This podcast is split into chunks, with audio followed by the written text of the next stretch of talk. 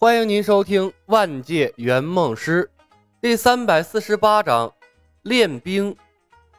次日一大早，李牧收到了冯公子的消息：“师兄，你猜的没错，第一波抵达切瑟姆的是伊欧佛的统帅菲欧娜，他在用飞行骑术赶路，身后至少跟着十几万的恶魔军团护送，军团中至少有五个英雄跟班。十几万！”李牧被这个数字吓了一跳。整合了三个人类英雄的军团，他麾下的士兵总数满打满算也不超过三万，太他妈可怕了！单靠射箭已经消灭不了这么多人了。不过他的策略果然是对的，御敌在对方城门之外，敢走出来就集体变瘸。冯公子一人可抵百万兵，只要拖慢了他们的速度，接下来的仗就好打了。果不其然，没一会儿，冯公子第二条消息传来：“师兄，恶魔军团被我废掉了，他们停了下来，应该是在商量对策。菲欧娜仍然在赶路，她用不了飞行骑术了。随行的英雄给她找了一匹马，帮助她赶路。不过，他的护卫只剩下为数不多的恶魔了。被吓住了呀！”李牧微微一笑，晃动手指给冯公子发消息，他下了一个很无良的命令。继续守着，争取把切瑟姆出来的军团全部搞定。我马上率军北上去接应你。李牧挥师切瑟姆，然后他给罗尼斯讲了围魏救赵的兵法，让他写信联络壁垒和塔楼的盟军，不要让他们向埃拉西亚的境内开进了，转而让他们掉头进攻邪恶联盟的老巢尼贡和伊欧佛，这样才能最大程度的缓解埃拉西亚的危机。至于接收了凯瑟琳王后的克里斯汀，罗尼斯主教同样给他发去了信件，让他尽快赶来和白石城的军队会合，不然的话，白石城的城主将对他发动牌局召唤。罗尼斯一头黑线的把带着威胁意味的信件发了出去，虽然有点尴尬，但还没有心理负担，毕竟白石城的军队已经牵制了大部分邪恶联盟的军队。不想办法从四处借兵，想一路打上去太难了。同时，李牧也以程东东的名义向众多邪恶联盟的英雄们发出了劝降的信件，欢迎他们弃暗投明。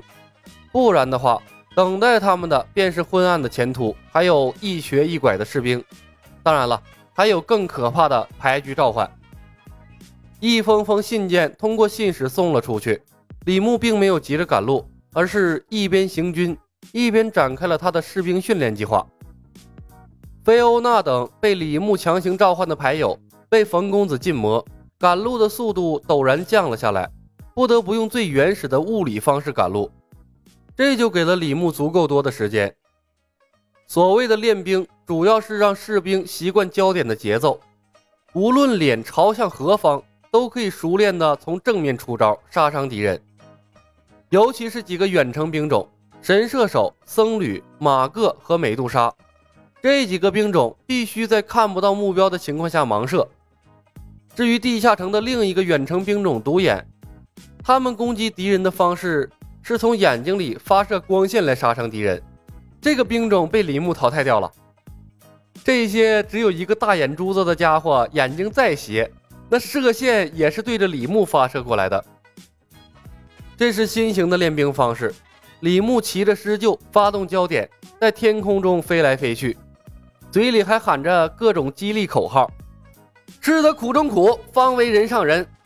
平时多流汗，战时少流血。眼虽偏，手要稳，刀刀都要劈敌人。一大大，二大大，喊起号子，抡起刀，跟着节奏走起来。”为了尽快打赢这场战役，李牧豁出去了。邪恶联盟的势力太庞大了，不练出有效的杀敌手段，他手中的这点士兵根本就不够敌人耗的。李牧规定，地面上的兵种无论脑袋朝向哪个方向，都必须走出一条直线来，且能正确的发动攻击，还要熟练的掌握左横移、右横移、后退行走等等更多奇葩的招式。所有的士兵必须学会用眼角的余光观察目标，也就是俗称的斜眼看人，神之蔑视。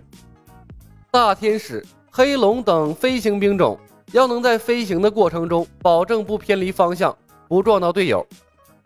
地面上的士兵行进的时候，尽量采用高抬腿的方式，防止被障碍物绊倒，保持头脑的清醒，不要把手里的兵器砍到战友的身上。行进的过程中，集体喊口号，按照口号的步子走，不能乱了节奏。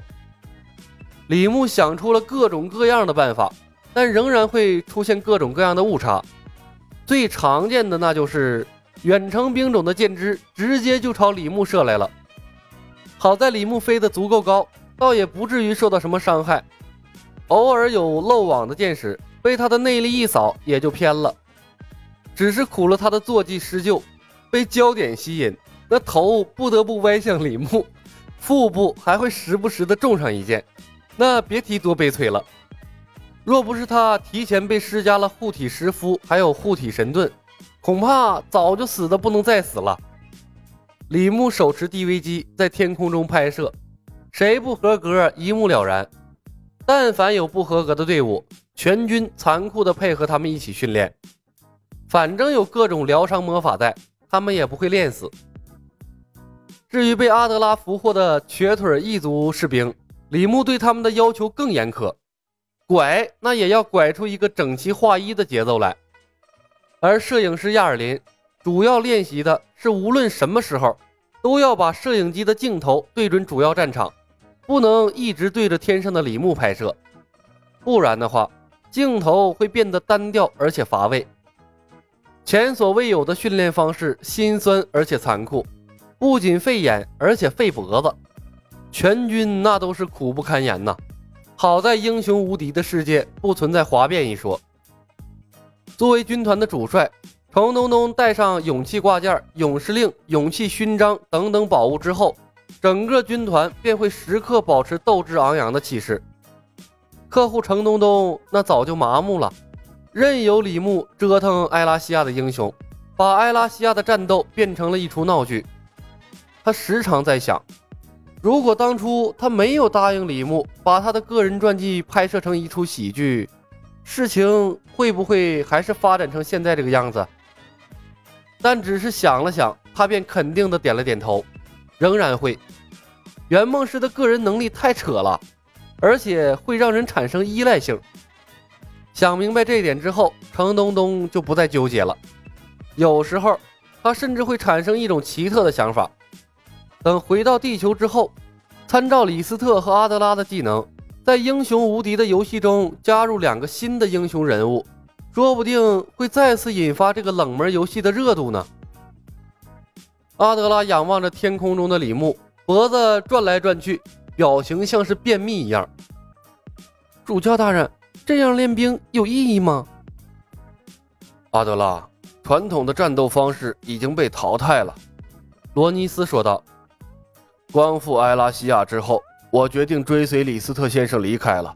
我要去他们的国度学习更先进的魔法和军事文化。未来不用念动咒语，瞬发的新型魔法将会在这个世界上占据主导的位置。他们会离开吗？阿德拉压低了声音，一脸的担忧。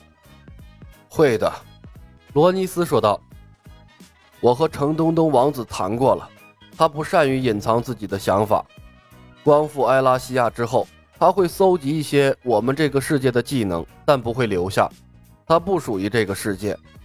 昨天晚上，我已经写信给凯瑟琳王后，向她阐述了程东东、李斯特的重要性，相信他会做出正确抉择的。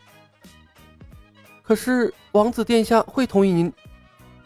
可是王子殿下会同意您追随吗？阿德拉问道。事在人为，罗尼斯眼神中充满了对未来的憧憬，低声说道：“阿德拉，记住，这支军队的训练方法一定要留下。埃拉西亚必须有一支强悍的、不受焦点影响的军队，这是未来的战斗趋势。”本集已经播讲完毕，感谢您的收听。喜欢的朋友们点点关注，点点订阅呗，谢谢了。